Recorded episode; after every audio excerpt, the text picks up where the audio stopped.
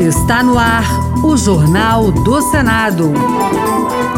Eu sou Ricardo Nacaoca e estes são os destaques de hoje do Jornal do Senado que começa agora. Projeto que acaba com o chamado saidões será votado diretamente no plenário.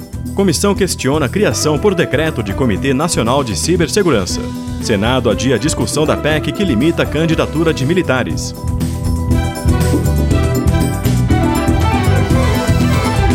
Boa noite. O projeto que acaba com os chamados saidões será votado diretamente no plenário, sem passar pela Comissão de Constituição e Justiça. A proposta, no entanto, garante o direito de presos estudarem fora, exige exame criminológico para mudança de regime e trata do uso de tornozeleiras eletrônicas. Os detalhes com a repórter Érica Christian. Com a aprovação da urgência, o projeto que acaba com a saída temporária em feriados e datas comemorativas para todos os presos poderá ser votado diretamente pelo plenário. Hoje, os que estão no regime semiaberto, aqueles que tenham cumprido um sexto da pena se forem réus primários ou um quarto no caso de reincidência, e os que tiveram bom comportamento, podem deixar o presídio por 36 dias por ano. O relator, Flávio Bolsonaro, Bolsonaro, do PL do Rio de Janeiro, rebateu as críticas de especialistas de que apenas uma minoria de presos comete crimes nesse período e não retorna à unidade prisional. Então, nas vítimas que nós temos que pensar. Então, não há de se falar em direito adquirido, por exemplo, disso, porque, obviamente, não tem nada de direito adquirido por parte dos presos de saírem cinco, seis vezes no ano. Então, é um bom aprimoramento da legislação penal. O senador Jorge Cajuru, do PSB de Goiás, avalia que não é o caso de se acabar com o saidão, mas definir melhor os critérios para a sua concessão. Quantos estão presos porque roubaram um shampoo e que amanhã não vão ter direito à saidinha se dentro da cadeia eles têm bom comportamento? Então, da forma como está o relatório, e pune pessoas que estão na cadeia e que não podem ser comparadas com verdadeiros marginais. Além do fim do saidão, o projeto libera os presos do semiaberto para estudarem fora, exige o exame criminológico para a progressão de regime e define novas situações para o uso da tornozeleira eletrônica. O Senado vai retomar, logo após o Carnaval, a discussão sobre a proposta de emenda constitucional que limita a candidatura de militares. A terceira sessão de debates, prevista para quinta-feira passada, foi adiada. A repórter Marcela Cunha tem as informações. Já foram realizadas duas discussões em plenário sobre a PEC que restringe a candidatura de militares. O texto determina que apenas aqueles com mais de 35 anos de serviço passem para a reserva remunerada ao se candidatarem a um cargo político. Abaixo desse tempo, ele perderia o direito à remuneração ao registrar a candidatura. Segundo o senador Paulo Paim, do PT do Rio Grande do Sul, a discussão deverá ser retomada após o carnaval. Se a PEC for aprovada, não vai limitar muito a possibilidade de militar concorrer. Essa é a minha opinião, com todas as alterações que poderão haver. Já o senador Eduardo Girão, do Novo do Ceará, acredita que a medida busca excluir da política os militares, que vem sofrendo o que chamou de segregação.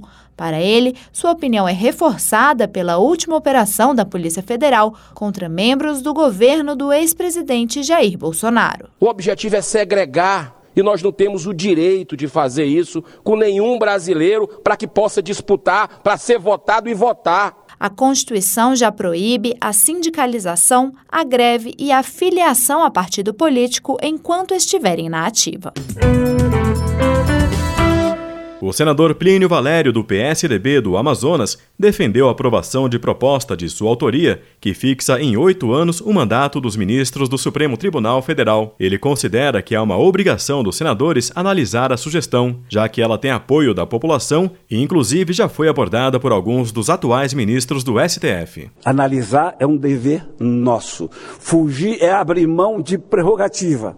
Então, quando você abre mão de prerrogativa, tem gente querendo tomar e toma toma. Para Plínio Valério, o Senado é a única instituição no país que pode frear o Supremo Tribunal Federal, de acordo com a Constituição, tendo inclusive a prerrogativa de votar pedidos de impeachment de ministros do STF. Ele lembrou que há outras propostas em análise no Congresso para fixar mandatos de 11 ou 12 anos. O senador explicou que a PEC não afetará os atuais ministros do Supremo, mas apenas os que tomarem posse após a sua aprovação. Dessa forma, a proposta não pode ser classificada como retaliação, de acordo com Plínio Valério.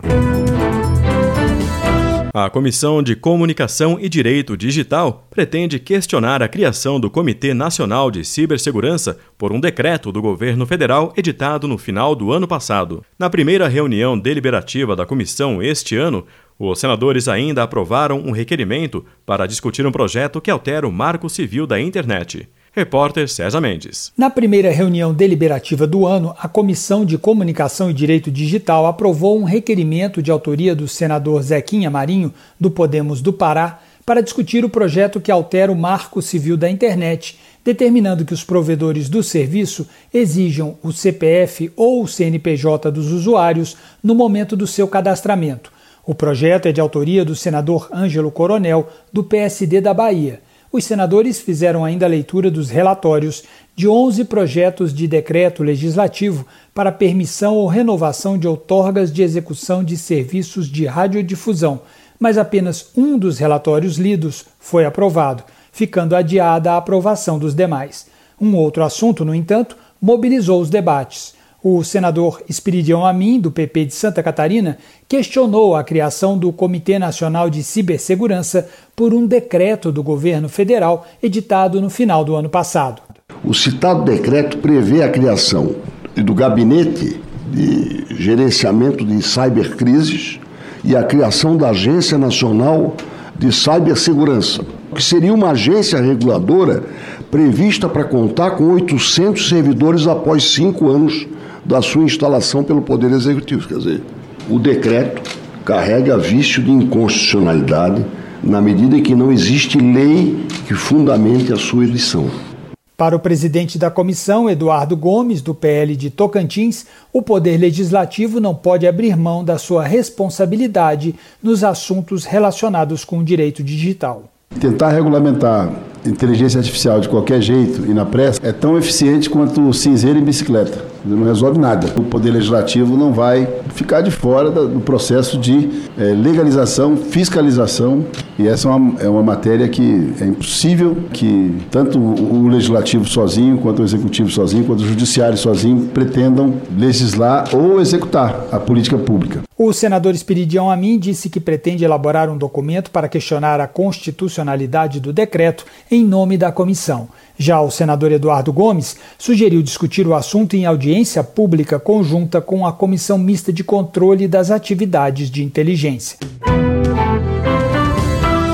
Senadores aprovaram um projeto que institui o dia 17 de julho como Dia Nacional do Cirurgião Oncológico.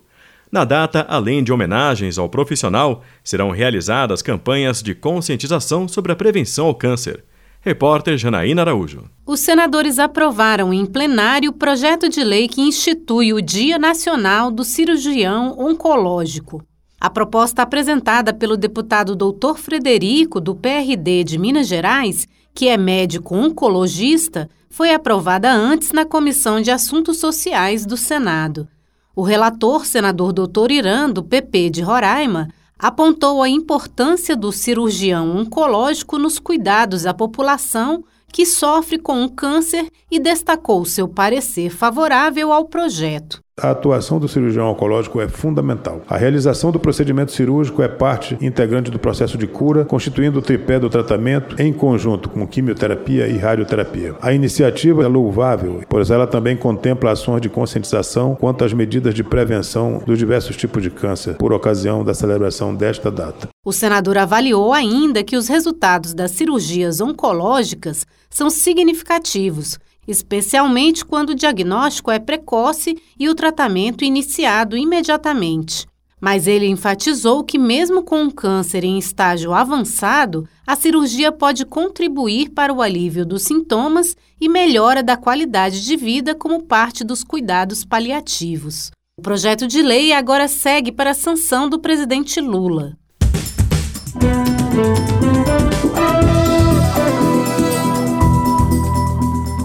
trabalhos técnicos de Eliseu Caires, o Jornal do Senado fica por aqui. Acompanhe agora as notícias da Câmara dos Deputados. Boa noite e um bom feriado.